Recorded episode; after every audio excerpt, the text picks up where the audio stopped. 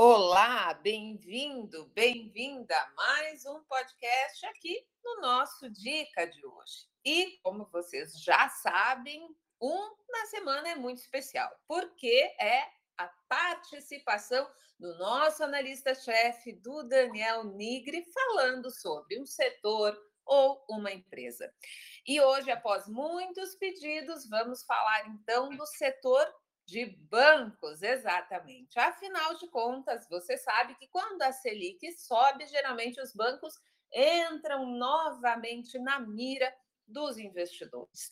Vamos falar então sobre os maiores bancos privados no início da nossa conversa e depois, é claro, vamos também falar sobre os resultados que saíram do Banco do Brasil, fresquinhos, fresquinhos, e perguntar então para o nosso analista-chefe se ele de fato acha o Banco do Brasil um bom investimento, mesmo com aquela tão terrível né, e temida mão invisível do Estado que paira sobre ele. Então, antes de começarmos, né, antes de eu falar um pouquinho sobre os primeiros resultados, para que você entenda a diferença entre esses grandes bancos de varejo no que diz respeito aos números, que, aliás, não é tão grande assim, né? Vamos dar as boas-vindas ao nosso convidado, que na verdade é o dono da casa. Bem-vindo, chefe, bem-vindo, Daniel Nigri. Oi, bom dia, bom dia pessoal. Muito bom estar aqui de novo no podcast. Mas eu, eu hoje eu trouxe para vocês alguns números, números dos bancos, bancos que seguem em uma trajetória ascendente em termos de resultados, mas que têm algumas questões que precisam ser olhadas um pouco mais de perto. Eu já posso até adiantar algumas coisas aqui, tá? Índice de eficiência, carteira de crédito dos bancos e, além disso, a importância das outras receitas, né, das receitas de prestação de serviço e ainda a questão da inadimplência e do spread bancário. Selic subiu, mas a gente vai ver que o spread bancário ainda está rateando um pouco para subir. Isso tudo a gente vai falar mais para frente. E obrigado aí pela apresentação de sempre, Paty. Você que é um, um show. Imagina, chefe, imagina, mais do que merecido. Eu vou começar, então, aqui com uma abordagem geral, então, para que você possa depois ouvir do nosso analista-chefe o que, que ele acredita que são os pontos mais fracos que você precisa prestar atenção, mas também quais são os gatilhos, as possibilidades que podem, então, levar esses ativos a uma valorização num curto ou, quem sabe, até médio prazo. Então, a manchete né, da mídia, ela foi uma manchete bonita de se ler, porque dizia assim: o lucro dos maiores bancos privados do Brasil soma 17,8 bilhões de reais no trimestre. E aí entra toda a questão importante que o mercado gostou bastante, que foi justamente na parte de crédito. Também a combinação de margens financeiras maiores, provisões menores e inadimplência sob controle, o que fez com que o mercado ficasse sim menos pessimista com os bancos. Então, mesmo que, obviamente, até o próprio Itaú foi muito categórico, né, quando veio a público falar dos resultados, que vê um cenário macroeconômico menos favorável para o ano que vem, o que traz, sim, cautela né, na análise, então, das projeções e também, obviamente, que as projeções feitas sobre as próprias estratégias internas do banco, né? Mas para que a gente possa ter, então, uma ideia dos números de cada um deles, dos três principais, então, Itaú, Bradesco e Santander, só para ter uma ideia. Foram esses três que somaram juntos os 17,886 bilhões de reais, o que representa, em relação ao ano passado, um aumento de 28,5%. A margem financeira com clientes desses três somou 43,73 bilhões de reais. Aqui o aumento foi menor, foi de 12,5%. E a famosa provisão para devedores duvidosos, que lá no ano passado, durante o grosso da pandemia, fez o resultado contábil do banco ficar tão feio, né? Ficou agora em 12,56 bilhões de reais, uma queda de 15,4%. E outro destaque também que o mercado gostou bastante, que o Daniel comentou antes, foi a receita de tarifa, que aumentou, na média desses três, obviamente, 8,3%, totalizando 23,657 milhões. E aí, só para você ter uma ideia da diferença de cada um deles, quando a gente fala do Itaú, o Itaú teve uma participação desses 17 bilhões no total de 6,600 eh, não, desculpa, 6,779 bilhões de reais. Então, ele aumentou mais de 34% em relação ao ano passado, mas aumentou 3,61% em relação ao segundo trimestre deste ano de 2021. Já o Bradesco, ele aumentou 7,1% em relação ao segundo TRI, fechou 6,768 bilhões. E aí, obviamente, você já deve imaginar que o restante, né, para completar esses 17, que também não foge dessa média de lucro líquido, foi então do Santander. Uma outra informação que eu tenho certeza que o Daniel vai comentar e que eu já quero contextualizar para vocês é em relação ao Bradesco e à operação de seguros, que inclusive o Bradesco acabou revisando o guidance dele, né, o guidance, enfim, né? Uh, exatamente porque ele está muito otimista, mais otimista que o Itaú e bem mais otimista que o Santander também. Na operação de seguros, para vocês terem uma ideia, previdência e capitalização junto, né? 3,213 bilhões. Aumentou mais de 100% em relação ao segundo tri deste ano. Então é bastante coisa, né? A sinistralidade deles foi de 84,2%, no segundo TRI havia sido 85,2%. E daí as pessoas ficaram pensando assim, tá, mas o que, aconteceu? Por que, que mudou tanto? Então, redução da frequência da Covid, melhora grande, obviamente, no resultado financeiro, na Selic. Então, o faturamento, gente, ele aumentou 6%. O resultado financeiro dobrou em relação a 2020 e aumentou mais de três vezes em relação ao segundo trimestre de 2021. Então, é claro que isso tem sim uma significância grande, afinal de contas, o Bradesco, para quem não sabe, né, ele tem a maior operação de seguros, tá? Então, isso aqui é muito importante quando se trata de comparação, obviamente, entre os bancos de varejo, né? Outro dado importante é sobre inadimplência, então. A princípio, o mercado achou muito sob controle, porque ela reduziu em todos os três, Bradesco, Itaú e Santander.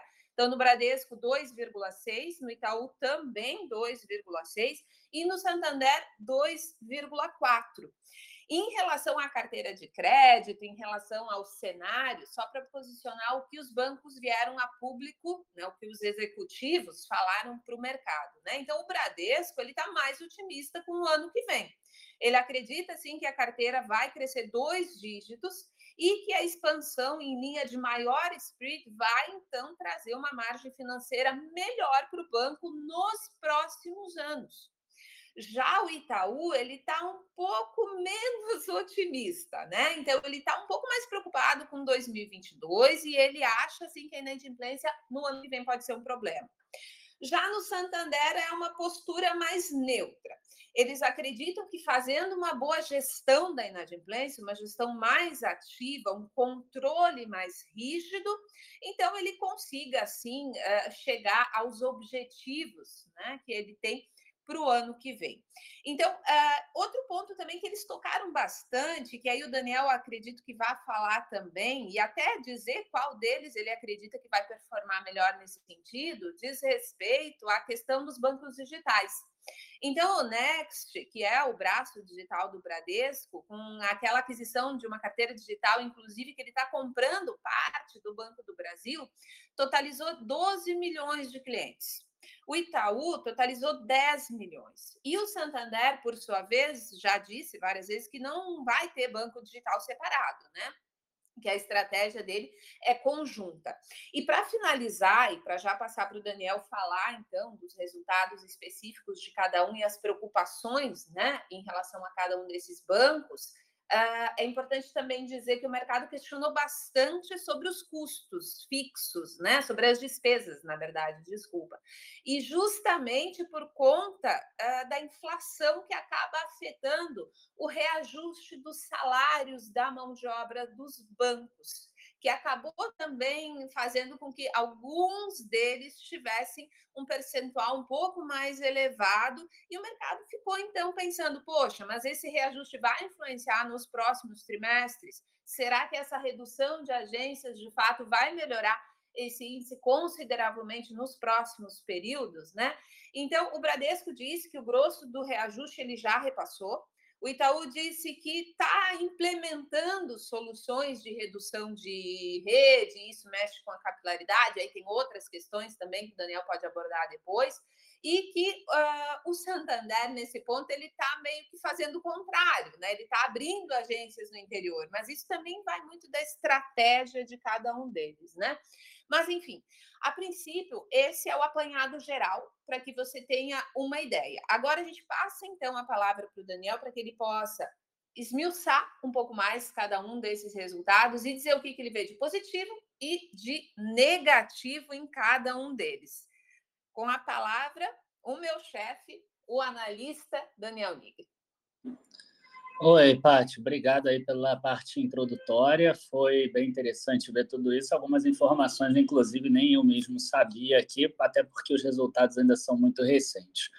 Bom, uma coisa que me chamou a atenção, a primeira coisa, que é só uma curiosidade, é ver que o resultado recorrente gerencial do Itaú e do Bradesco ficaram muitíssimo próximos. Né? Eu não lembro, pelo menos, deles ficarem tão próximos assim. Um foi 6,779 bilhões. O outro foi uhum. 6,767 bilhões. Mas isso é apenas uma isso. curiosidade, eu queria começar dessa forma. É, com relação a essa questão de despesas que você falou, era um dos pontos que eu queria já abordar, e eu queria aproveitar né, para falar um pouco sobre a questão que a gente normalmente a gente costuma falar que empresa pública é mal gerida. Né? E a gente percebe hoje que o índice de eficiência do Itaú, por exemplo, que caiu bastante do terceiro trimestre de 2020 para 2021, de 48% para 44%, e para quem não sabe, o índice de eficiência nada mais é do que as despesas que o banco tem dividido pelo produto bancário. O produto bancário é quanto ele ganha ali, emprestando e mais as receitas de serviço, para ficar mais fácil para vocês entenderem. Então, quanto menor esse número, melhor. Né? Então, de 48 caiu para 44 né, do ano passado para esse. O Bradesco aqui ele teve uma redução também menos expressiva, saindo de 47,6 para 46, e o Banco do Brasil, por exemplo, que é público, que em tese deveria ter uma, né, uma, uma gestão pior, segundo o que a gente imagina, ele tem esse índice de eficiência ali em torno de 36%, um dos menores, se não for o menor do setor. E você chegou a falar de bancos digitais, eu estava agora analisando o Nubank, né, para ver se a gente faz a é, relatório ou não, e eles não colocam, obviamente, o índice de eficiência, porque o deles é horrível, é péssimo, e ultrapassaria, por exemplo, os 100%. Quer dizer, eles não conseguem gerar receita suficiente para a despesa que existe lá dentro hoje. Claro que eles esperam um crescimento muito grande. E aí a gente entra numa outra parte que você falou do número de clientes de bancos digitais. Né? Então, você falou 12 milhões de clientes no Bradesco, 10 milhões no Itaú, e o Nubank, por exemplo, tem 48 milhões de clientes. São estratégias diferentes, assim como você falou que o Santander tem uma estratégia diferente também. Um outro ponto que eu queria abordar antes da gente passar para a carteira de crédito, que eu acho que a gente pode falar mais para frente, é a questão do índice de Basileia.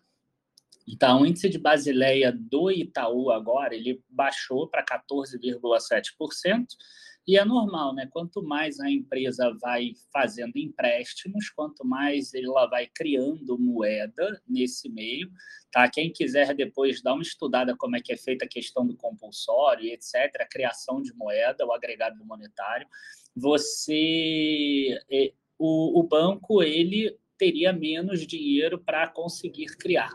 Então, esse índice de Basileia do Itaú, ele está em 14,7%, e o do Bradesco ele está maior, tá? Ele está aqui, eu não sei se eu vou encontrar agora, índice total em 15,2, que também caiu, até porque os dois aumentaram a carteira de crédito bastante. Mas o que isso significa? Significa que eu não espero dividendos grandes, por exemplo. Então, eu sei que muitas pessoas investem em bancos pensando nos dividendos mas o gestor do banco ele vai ter que pensar de forma operacional.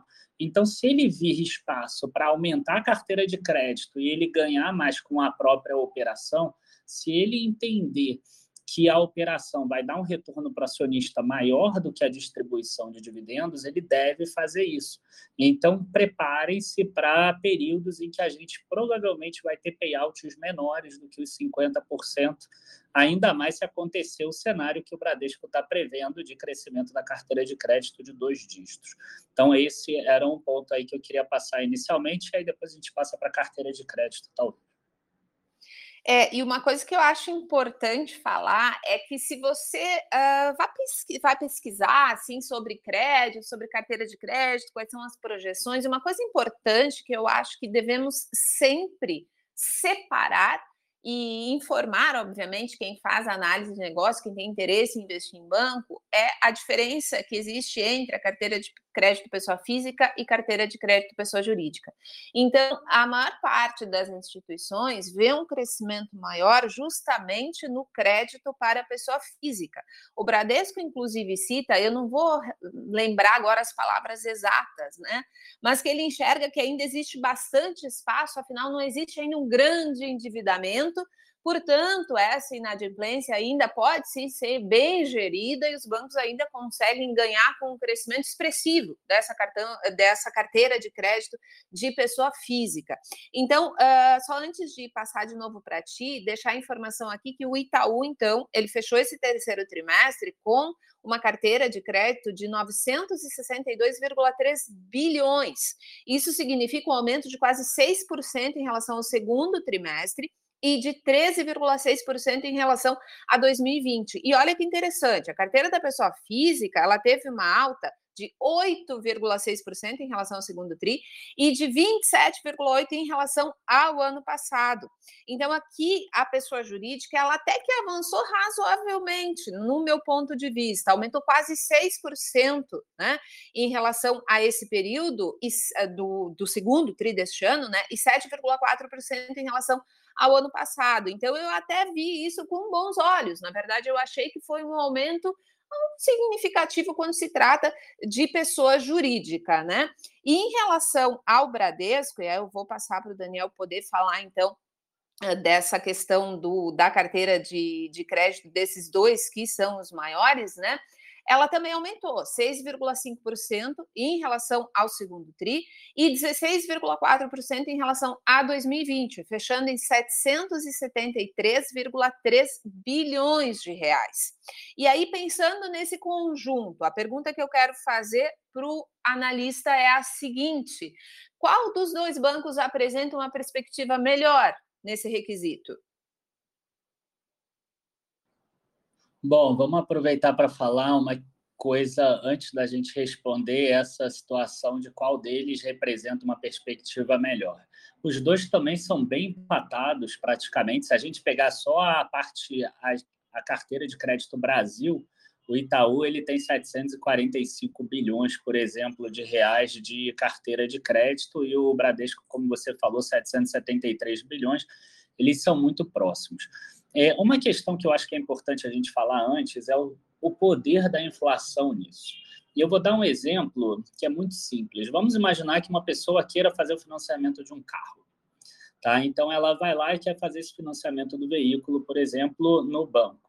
E ano passado, provavelmente, esse financiamento seria em torno de 40, 50 mil, 55 mil, um veículo desses novos. E hoje em dia, esse mesmo veículo é 82 mil. Então, a gente tem que tomar um certo cuidado quando a gente vai avaliar esses números de crescimento do crédito da pessoa física em 24%, por exemplo, porque às vezes esse número está maior, mas a, o potencial de compra das pessoas está menor. Tá? E a mesma coisa vai acontecer com o jurídico. Né, que você falou que se surpreendeu porque aumentou bastante. Então, a gente tem aqui, por exemplo, no Bradesco, 281 bilhões de reais, sem contar avais e finanças de pessoa jurídica, um aumento de 12,9%, menor do que os 24,5% da pessoa física. E quando a gente passa para o Itaú, a gente vai ver que grandes empresas subiram 11,4%. Mas aquele investimento que a empresa tinha que fazer no passado, aquele estoque que a empresa tinha que comprar no ano passado, será que ele não subiu mais do que esse 11,4%? Será que não subiu mais do que esse 12,9%, por exemplo? Então, esse é um ponto que eu gostaria de deixar em aberto para vocês pensarem. Às vezes, a gente tem um aumento da carteira nominal, mas as empresas estão investindo menos, às vezes as pessoas estão tendo um poder de compra menor. Tá? Então, esse é um ponto que eu queria deixar mais claro aí para vocês. Bom, a gente tem aqui que o Itaú, por exemplo, tá? em termos de pessoas físicas, ele tem uma carteira que tem aqui 146 bilhões de reais em micro, pequenas e médias empresas, que não é exatamente pessoas físicas, mas eles colocam com risco similar, e 97 bilhões de reais em cartão de crédito. Tá? Agora, quando a gente passa aqui para o Bradesco, eu vou ter que procurar aqui, tá, achei. Vamos lá, eles não colocam aqui separados a pessoa, ou a pequena e microempresa. Então, vamos pensar cartão de crédito do Bradesco. A gente vê só 47 bilhões. Então, isso já é um indicativo que talvez a carteira de crédito do Itaú, no cartão de crédito, ela é mais arriscada do que a do Bradesco.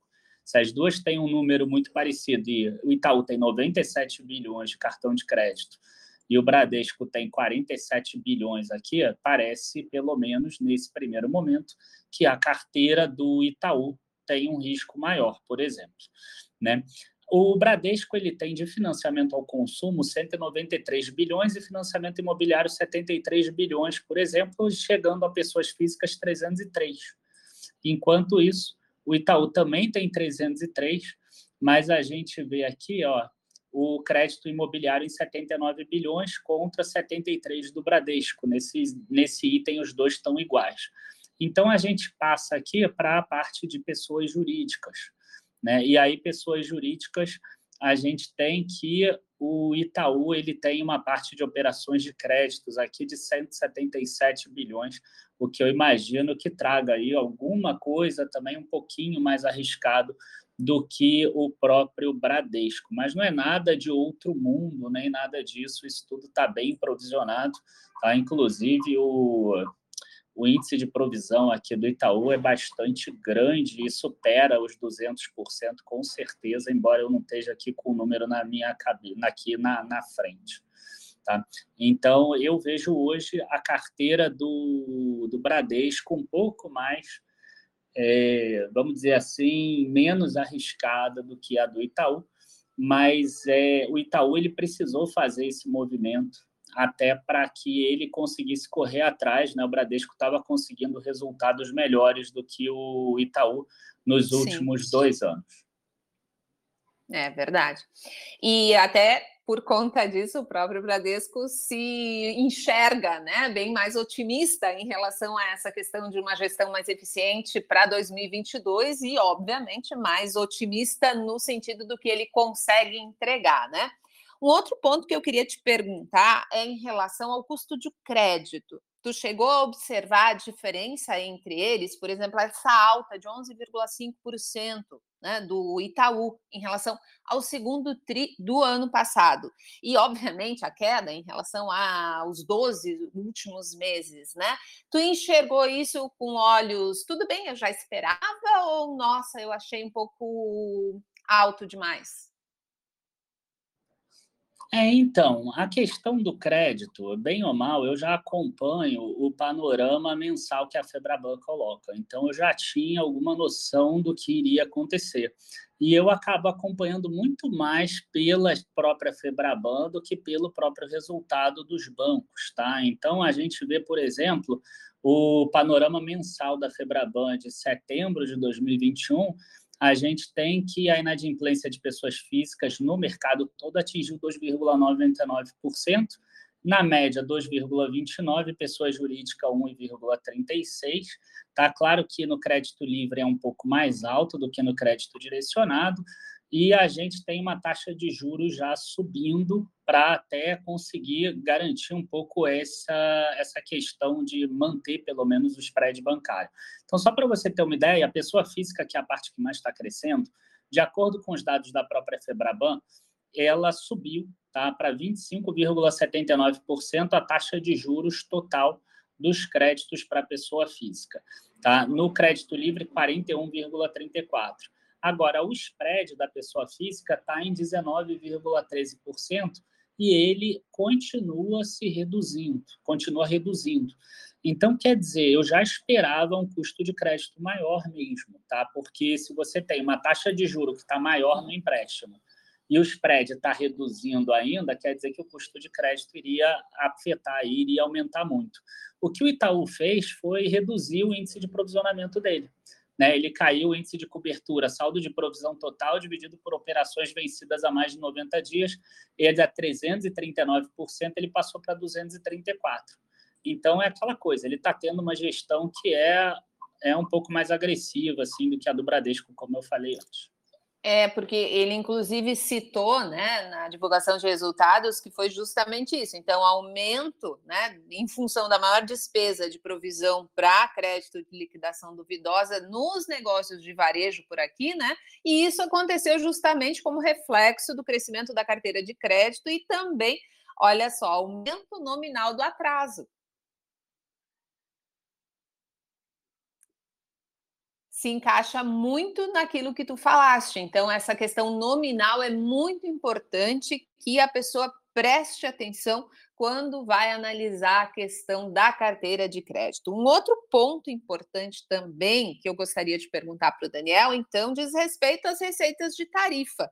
Então, as receitas de tarifa, elas assustaram muita gente durante um determinado período aí de, nossa, tudo vai mudar, né?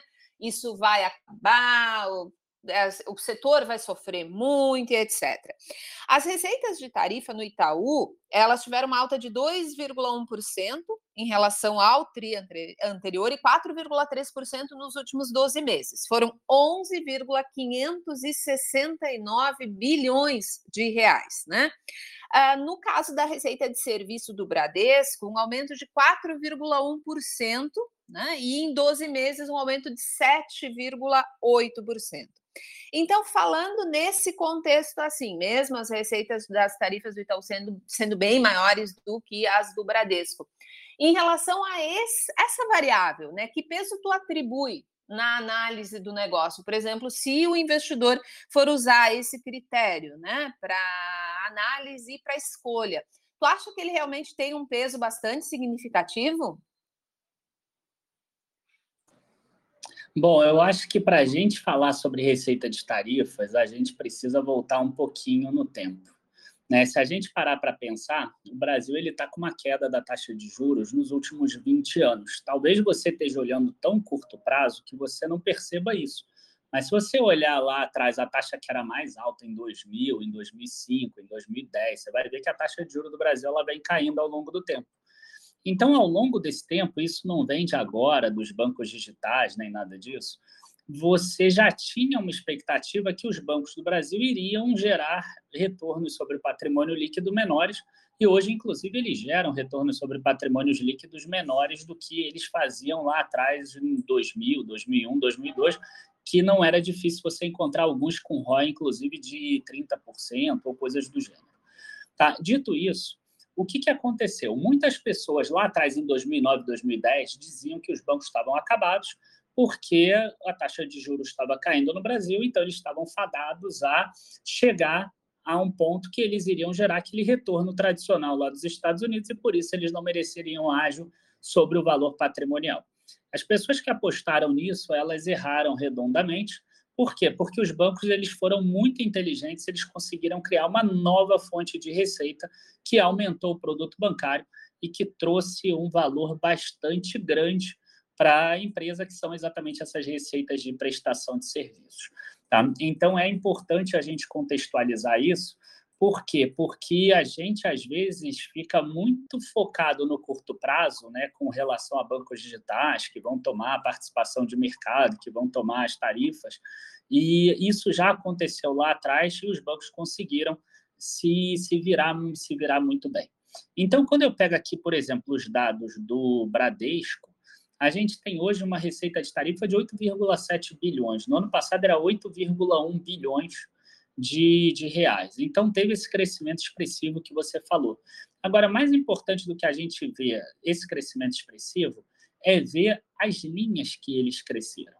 Então, você vai ver aqui que a maior linha de crescimento vai estar ali em administração de consórcios, com 20,2%. Sim, por incrível que pareça, as pessoas estão consumindo, né? elas estão querendo comprar bens operações de crédito, 17,7%, e rendas de cartão, 17,3%.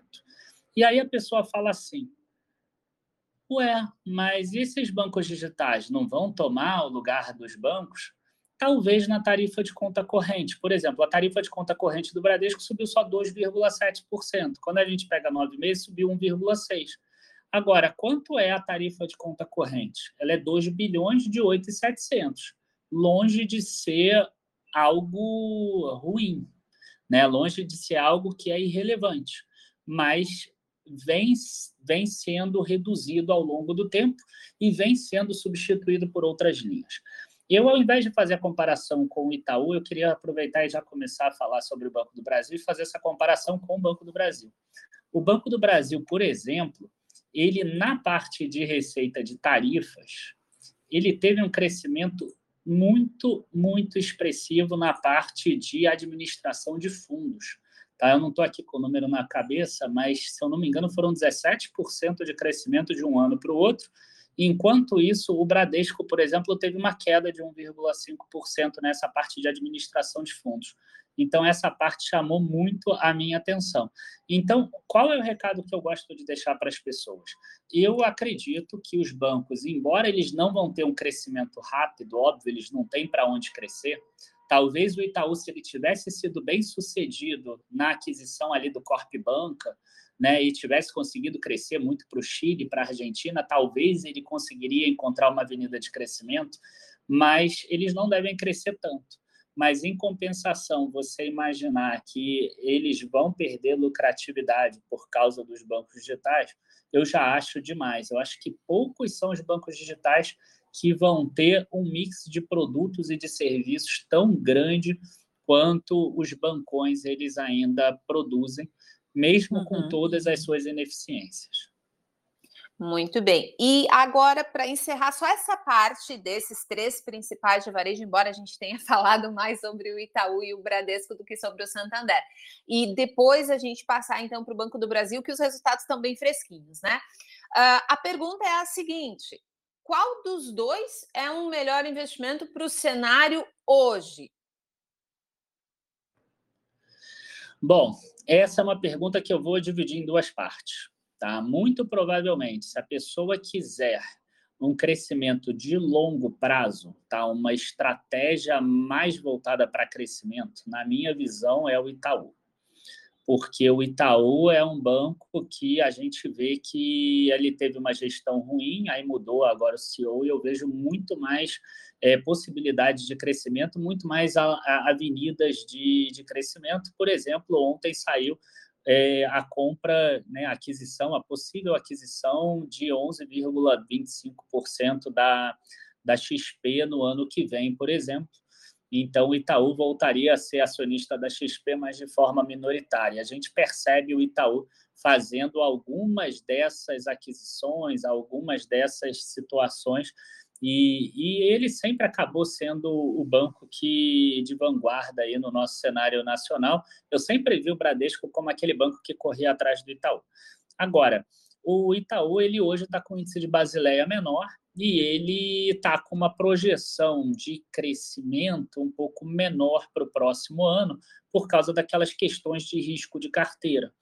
Então, a gente tem duas questões. No próximo ano, provavelmente a gente vai ver resultados do Bradesco melhores, tá? ou com maior possibilidade de crescimento, e a possibilidade de dividendos maiores também no Bradesco. Então, se você é um investidor que você pensa mais curto prazo ou mais dividendo, eu iria de Bradesco. Se você é um investidor que foca mais no longo prazo, na criação de valor, no crescimento da empresa como um todo, aí eu iria de Itaú.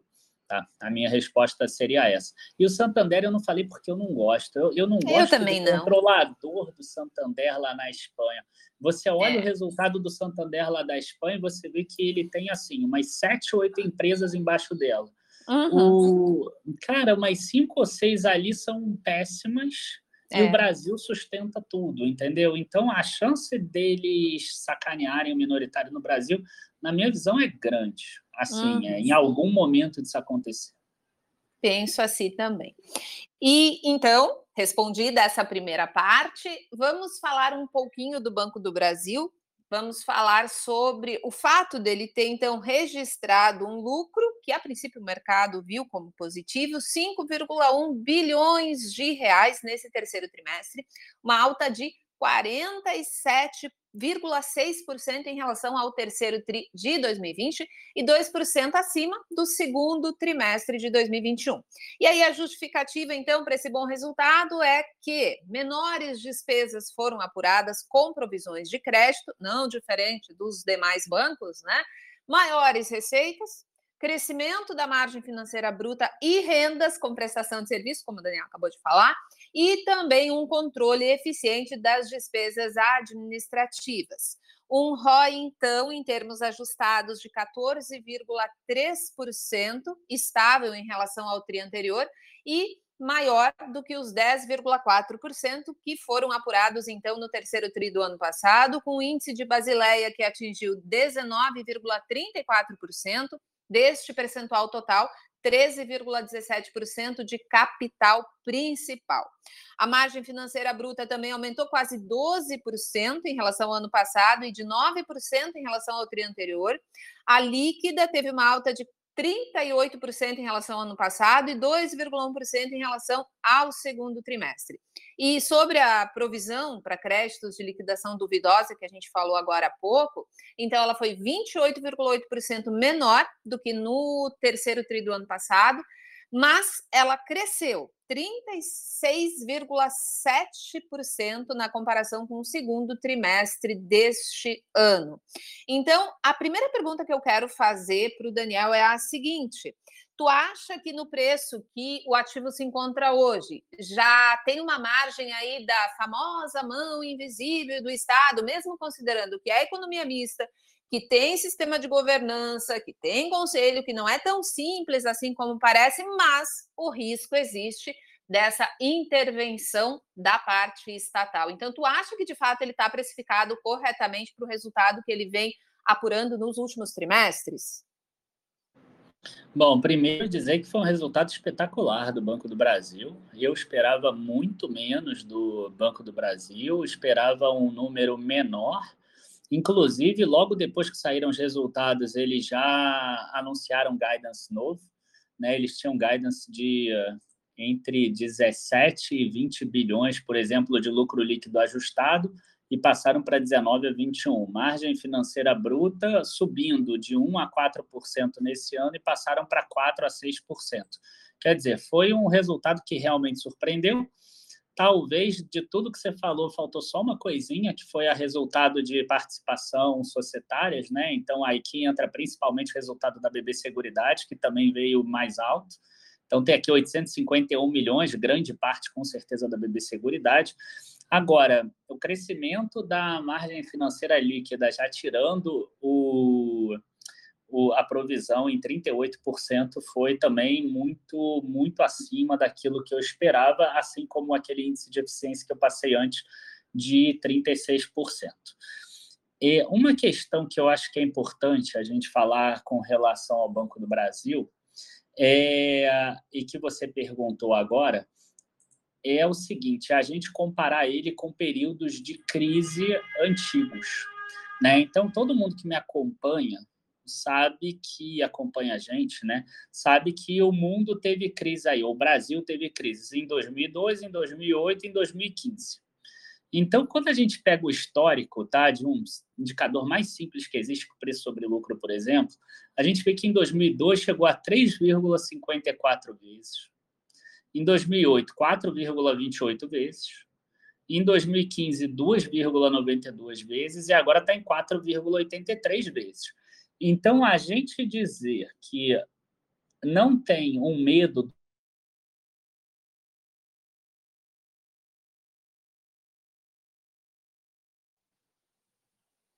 do mercado oh. é errado, porque tá. É, cortou, né, aqui. É, cortou. Uhum.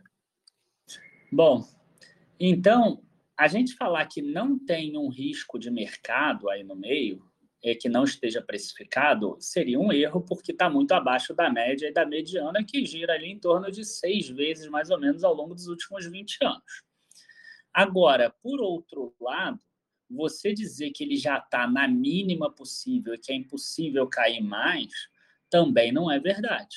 Tá? Se a gente pensar numa média desses preços aí atrás, o Banco do Brasil poderia cair aí para uns 21 reais, por exemplo, alguma coisa nesse sentido, por mais que pareça impossível até para mim, na minha cabeça. Mas, assim, se a gente for pensar racionalmente e pensar crise grande, a gente poderia chegar num patamar de preço como esse mesmo, com esse resultado tão bom assim. O que, que a gente uhum. busca sempre quando a gente faz investimentos? A gente busca fazer, é, procurar simetrias, né? procurar chances pequenas de perda com grandes potenciais de alta. Então, se a gente pensar que o Banco do Brasil já foi negociado a oito, nove vezes, por exemplo, o lucro, e que isso hoje representaria um Banco do Brasil a R$ reais, por exemplo, e no, na parte baixa a gente teria ele caindo para 21, é claro que o meu preço-alvo não vai ser nem 21, nem 58, mas você vê como você tem uma simetria. Você tem uma chance de perder 9 e uma chance de, se o cenário virar todo maravilhoso de novo, com um governo pró, é, pró né, privatização, pró-estatal, e que esteja completamente focado em um banco que seja pró-acionistas e etc. A gente poderia ter um aumento do dobro do valor. Então, quando a gente tem uma, um potencial de queda aí de 30%, um potencial de alta de 100% na pior e na melhor situação, a gente tem uma simetria que a gente considera é, muito favorável. E, claro, o preço-alvo deve ficar acima do preço atual, não uhum. vai ser nem o 58 nem o 21. Então, sim, é bem interessante. Com certeza, depois desse último resultado, que foi muito bom, esse preço-alvo acaba subindo. Uh, antes de te fazer uma última pergunta, antes de encerrarmos, uh, essas novas projeções, então, do guidance, assim como o Bradesco também revisou acima quatro itens, o Banco do Brasil também revisou para cima, então, como o Daniel havia dito, o lucro líquido ajustado, ele revisou para cima, a margem financeira bruta, a carteira de crédito também ele revisou para cima, com um foco grande nessa revisão dos negócios de varejo e no segmento rural que também apresentou nesse trimestre um número bem bonito e manteve o guidance para receita de prestação de serviço inalterado, despesa administrativa e também a provisão para créditos de liquidação duvidosa. A minha última pergunta para o Daniel é a seguinte: já que tu falaste então que quem procura um rendimento maior no curto prazo em relação aos bancos privados, o Bradesco seria uma opção mais viável, né? E entre Bradesco e Banco do Brasil, então, no curto prazo, qual tem a melhor estimativa? Oi, é claro que aí a gente tem algum impacto da, da eleição do ano que vem, porque o mercado vai acabar precificando isso e a gente sabe que é um risco real, mas na minha visão seria o Banco do Brasil mesmo. Mas eu evitaria apostar todas as fichas, porque sim, pode acontecer um cenário adverso nessa eleição ou em qualquer outra coisa no futuro. A única coisa que eu acho que é importante o investidor ele ter em mente é que o investimento em ações ele não precisa ser binário, né? Ele não precisa ser igual uma aposta que você tem que apostar se o time A vai ganhar ou vai perder e quando acaba o jogo acaba e você sabe o resultado. Né? É. O investimento ele pode, por exemplo, você aportar no Banco do Brasil ele começar por um ano tendo perda, por exemplo, e depois ele virar para lucro. É porque a pessoa ela tem uma visão de curto prazo. Ela pensa assim: ah, se o Daniel achar isso, então eu vou deixar para investir só no que vem. Mas o Sim. Daniel não é o senhor do tempo. Ele não sabe se é, essa queda vai, vai inverter agora ou se vai inverter daqui a um mês, um ano ou daqui a três anos. Então, o importante é você saber que se você tem uma empresa boa, que está gerando lucro, que está pagando dividendos, inclusive ele uh, anunciou mais um juro sobre capital próprio Sim. de 39 centavos, a gente tem um potencial de crescimento nesse banco. O que você precisa ter estar tá ciente é que empresa estatal, normalmente você não carrega ela para longo prazo. No momento em que tiver um cenário muito bom, um cenário muito bacana, em que ele volte para aqueles patamares ali de 7, 8, 9 vezes o lucro, você deveria vender e migrar para um outro banco. Um outro indicador que eu gosto muito é de ver a diferença entre preço e valor patrimonial entre o Banco do Brasil e os bancos de varejo, né? o Bradesco e o Itaú.